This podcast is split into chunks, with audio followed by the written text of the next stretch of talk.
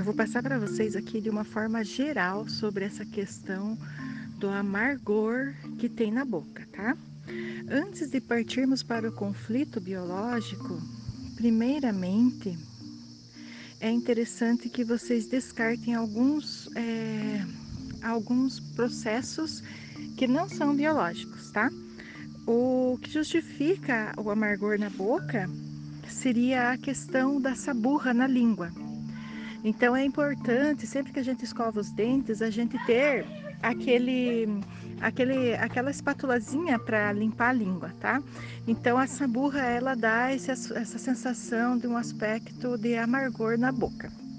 Tirando isso, nós temos que ver se nós não estamos fazendo uso de antibióticos ou de antidepressivos. Esses dois tipos de medicamentos também levam a um amargor na boca.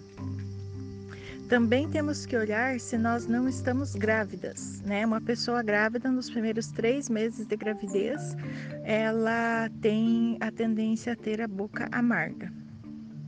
Aí também a gente olha para os suplementos e para as vitaminas e a gente vê se a gente não está tomando algum tipo de vitamina que tenha zinco, cobre, ferro ou cromo tá? Esses metais, eles também trazem um amargor para a língua, porque eles digerem dentro do estômago e acaba subindo e você sente o gosto amargo desses metais. Por falar em digerir no estômago e subir, também uma outra característica importante é descartar a questão do refluxo, tá? Se caso a pessoa tem refluxo também, ela tem uma tendência a ter um amargor na língua. Aí a gente não vai olhar especificamente para o conflito biológico do amargor e sim para o conflito do refluxo. Aí nós também olhamos para problemas no fígado, né? Digamos, é, a gordura no fígado, hepatite, cirrose, todos esses tipos de disfunções do fígado também.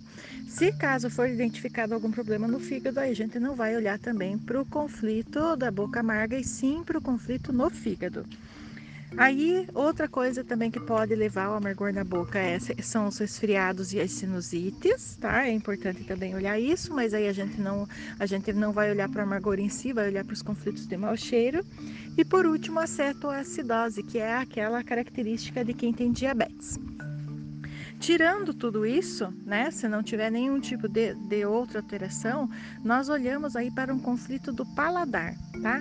E o que, que é um conflito do paladar? É quando eu perco o meu paladar ou o meu paladar ele fica atrapalhado e ele começa, eu começo a sentir gostos diferentes na boca que não são normais, como o caso do amargor que vocês falaram, tá?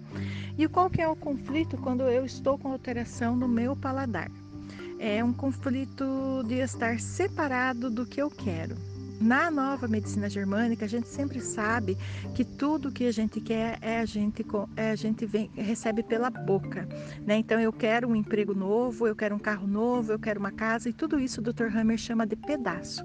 Então, quem está com alteração no paladar está com um conflito com algum pedaço, com alguma coisa que queria muito e até chegou a, a chegar perto disso e acabou não conseguindo.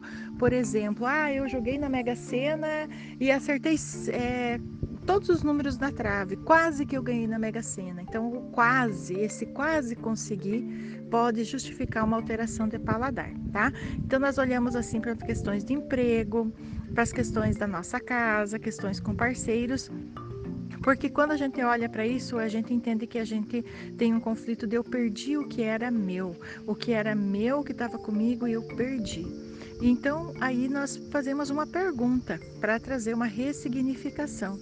O que tiraram da minha boca? O que estava no papo e que eu acabei perdendo? Então, nós começamos a investigar o DHS através disso, tá? Porque se isso que eu tinha eu perdi e agora eu sinto amargo na boca, quer dizer que quando essa, isso voltar para mim, é, o amargor vai embora. E eu vou, vou, vai sair esse amargo da minha boca porque eu não vou ficar mais amargurada por isso, né? Aí, para terminar, olhando para o campo sistêmico, nós olhamos para a mãe. Lembra que eu sempre falo que mãe é doçura? Então, eu as, posso estar emaranhado sistemicamente. tá? Pode ser igual eu falei. Primeiramente pode ser alguma disfunção, depois tem os conflitos biológicos do pedaço que era meu e que foi tirado de mim, ou, né, eu acabei perdendo. E também sistemicamente a gente olha para a mãe. Eu quero o gosto da mamãe de novo. Então eu quero o gosto da minha mãe, porque mãe é doçura. Então se eu não tenho o gosto da minha mãe, eu sinto amargura.